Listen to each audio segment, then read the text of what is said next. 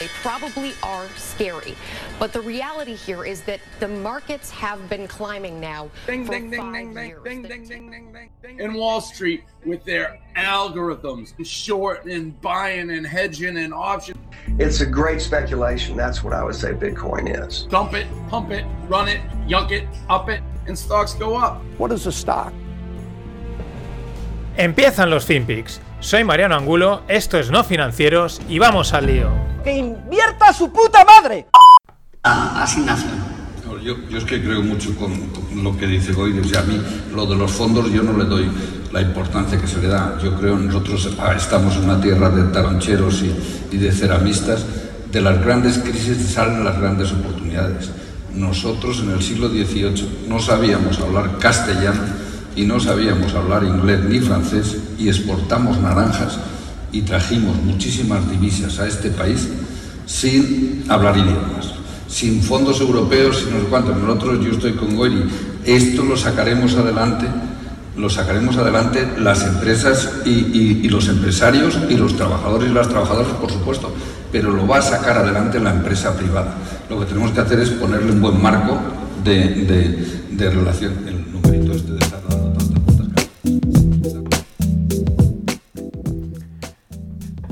Se sacará adelante si nos dejan, Juan. Si nos dejan. Este es Juan Roch en un evento, está con Goyo, que le llama Goyo, que es Goiri Golzarri, el de Bankia. Y bueno, pues cuenta eso. Él está hablando de que aquí en Valencia, pues en el siglo XVIII, pues eh, la gente solo sabía hablar valenciano y pues se fueron a sacar a vender naranjas y a vender cerámica por todo el mundo y la vendieron, ¿no? Y que sí, que el esfuerzo y tal, y, y eso, ¿no? Entonces está guay la historia, mola, pero, pero también te tienen que, te lo tienes que generar tú, pero eh, simplemente es que no pongan eh, palos en las ruedas eh, y, dejen hacerlo, ¿no? Y ahí estamos. Bueno, Juan Roth siempre tiene una de cal y una de arena. No... Hay veces que podría, no digo de mojarse demasiado, pero mm, bueno. Más cosas. Mm, Bloomberg sale a bolsa. Es una noticia desmentida, pero además por una es- estaba sacada por el New York Post, que últimamente lo había baneado Twitter por ser bastante amarillista. Pero me parece interesante el, planteamiento. No sabía, yo no, sabía que Bloomberg no cotizaba en bolsa. Eh, es una de estas empresas tan grandes que das por hecho que cotizará en bolsa, ¿no? Cuando cotizan otras empresas más pequeñas. Bloomberg es el. Acordaros que Trump era el candidato también por la parte demócrata, Little Mike.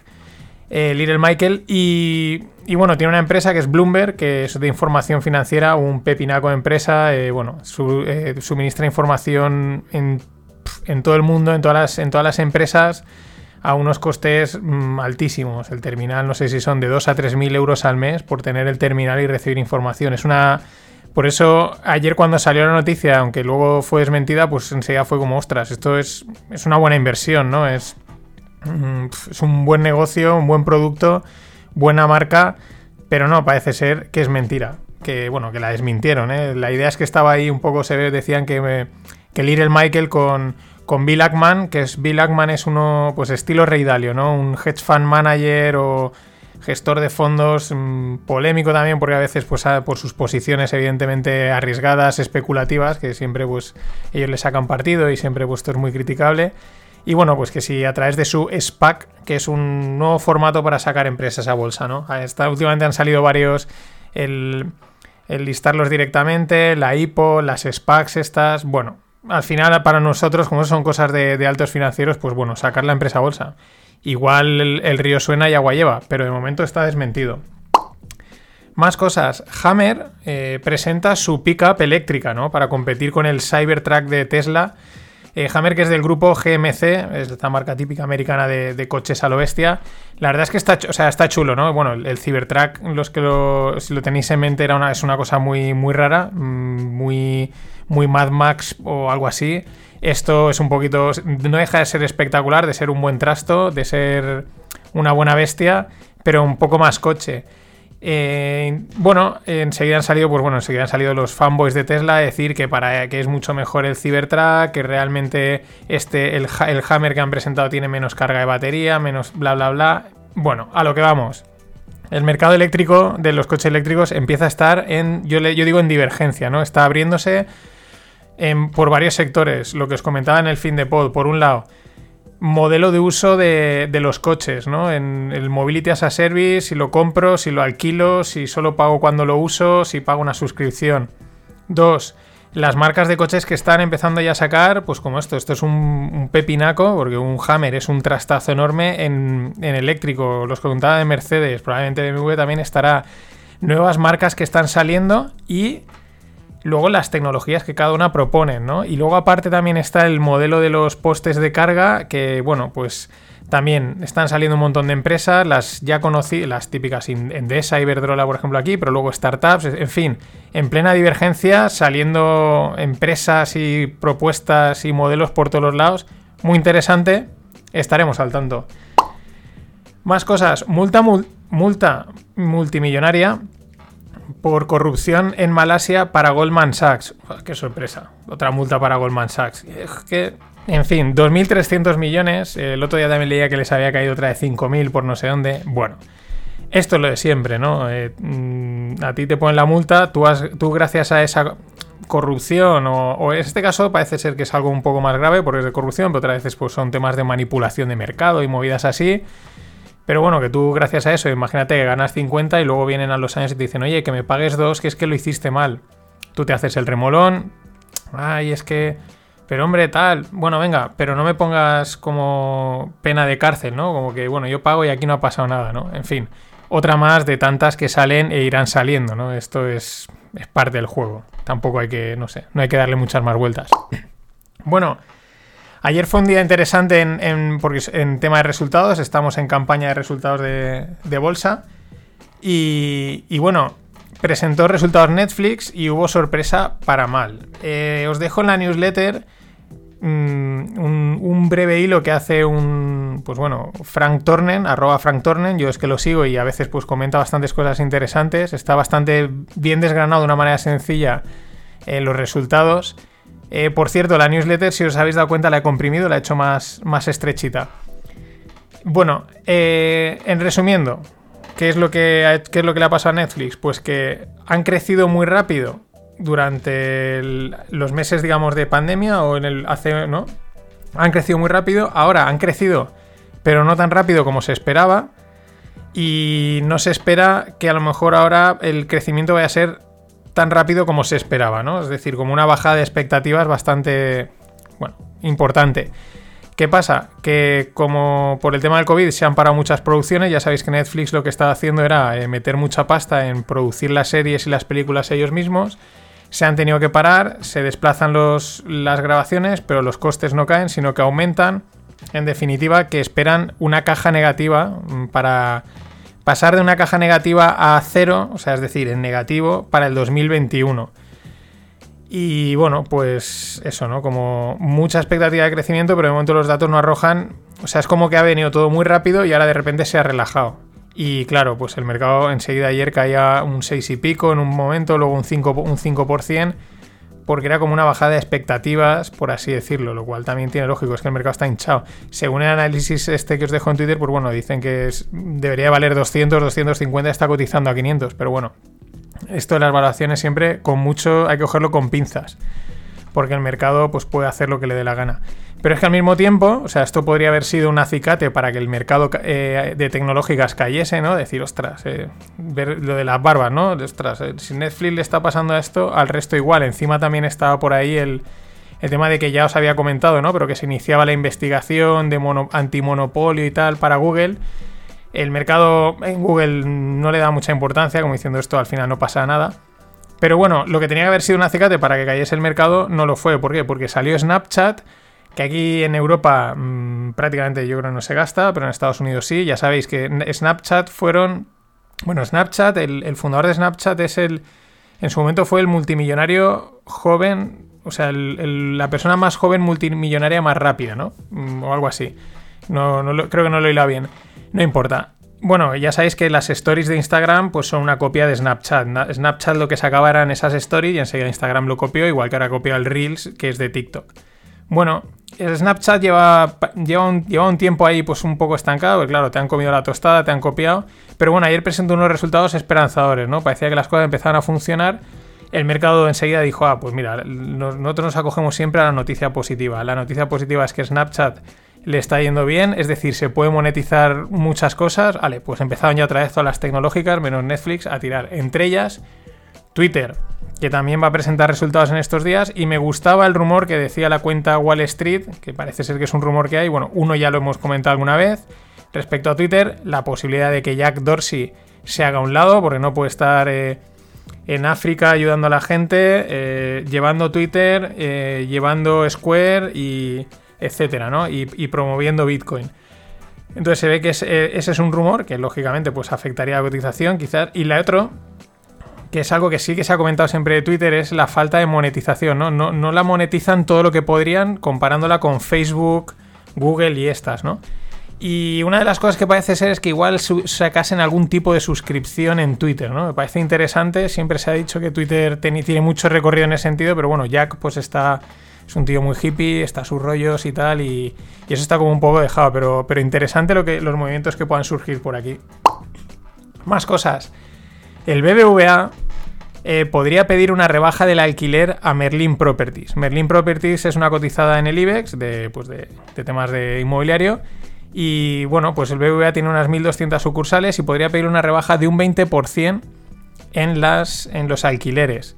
Esto impactaría en Merlin Properties, pero aquí lo interesante es, nos lo llevamos ya a nuestro campo, ¿no? O sea, si el BBVA está pidiendo una rebaja del 20%, pues por ahí va a irán los tiros de cumplirse, ¿no? Eh, para aquella gente que tenga cosas en alquiler, pues mm, ese puede ser el orden de magnitud que está proponiendo BBVA. Igual puede ser más o menos, pero es significativo, ¿no? También es verdad que al BBVA y al Santander y a Bankinter y a todos los bancos, las oficinas físicas cada día les sobran más, pero les sobran sobrar totalmente. Pero bueno, aún tienen que mantener algunas porque, pues porque las tienen que mantener.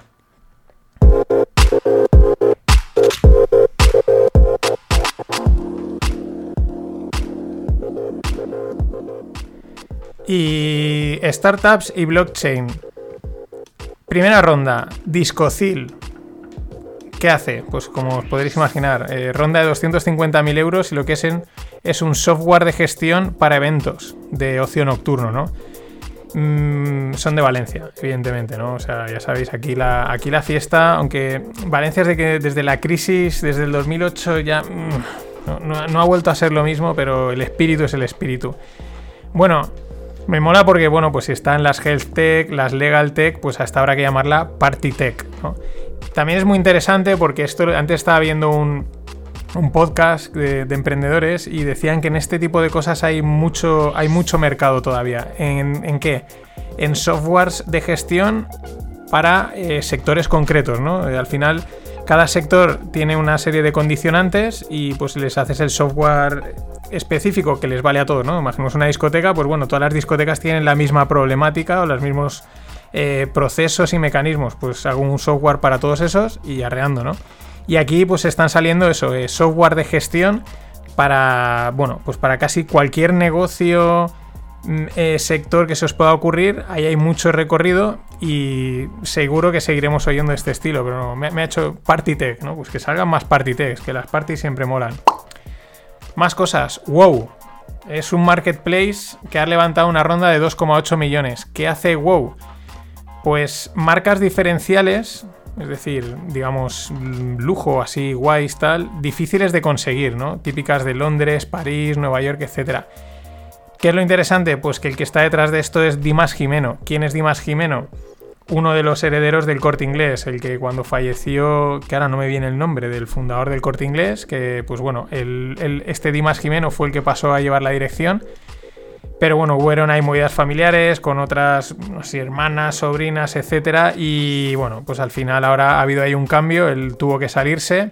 La verdad es que yo creo que el poco tiempo que estuvo planteó algunas ideas interesantes el corte inglés necesitaba plantear de alguna manera otra ideas como lo que han sacado hace poco, el esto de la suscripción para envíos, intentando competir con Amazon. En fin, que Dimas ha dicho yo me voy ya directamente y me monto mi marketplace de marcas diferenciales. Veremos a ver, porque hoy en día con el comercio online es como que mm, ya lo pueden vender directamente, pero bueno, le seguiremos la pista. Más cosas. Sabana, ronda de 12,7 millones. Eh, fundada en 2014. ¿Qué hace Sabana? Pues health tech, ¿no? Eh, del mundo de la salud, pero en este caso es acceso a información en tiempo real de los pacientes, mediante inteligencia artificial y machine learning y estas cosas. Bueno, es interesante. Ya y ellos ya han, ya por sus servidores o por sus sistemas ya han pasado 400 millones de registros médicos, que ahí se dice pronto, ¿eh? 400 millones. Más cosas. Esta me ha llamado mucho la atención. Kibus Petcar. De mascotas, ¿no? Ronda de 350.000. ¿Qué ofrecen?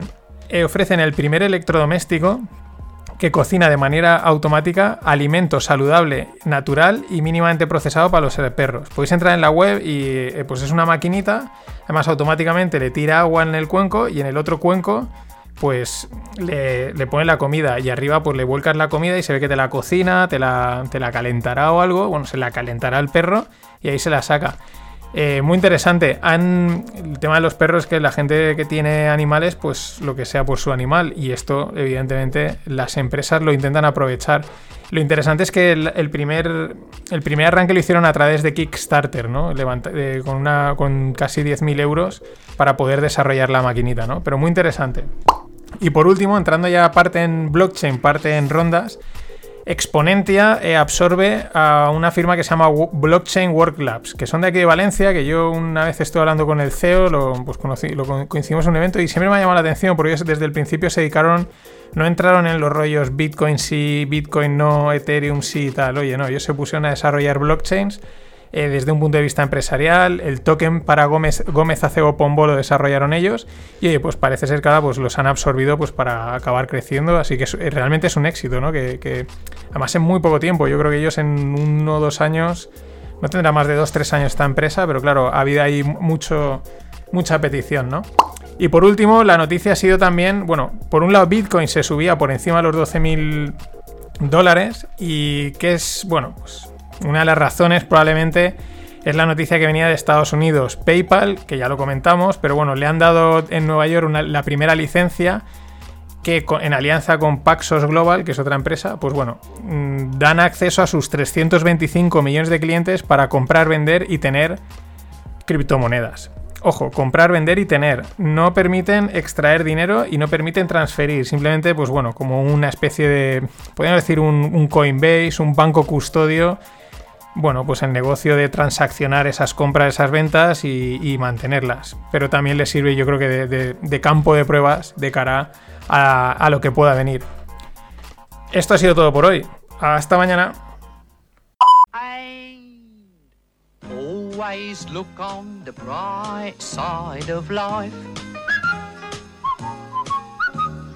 Always look on the light side of life.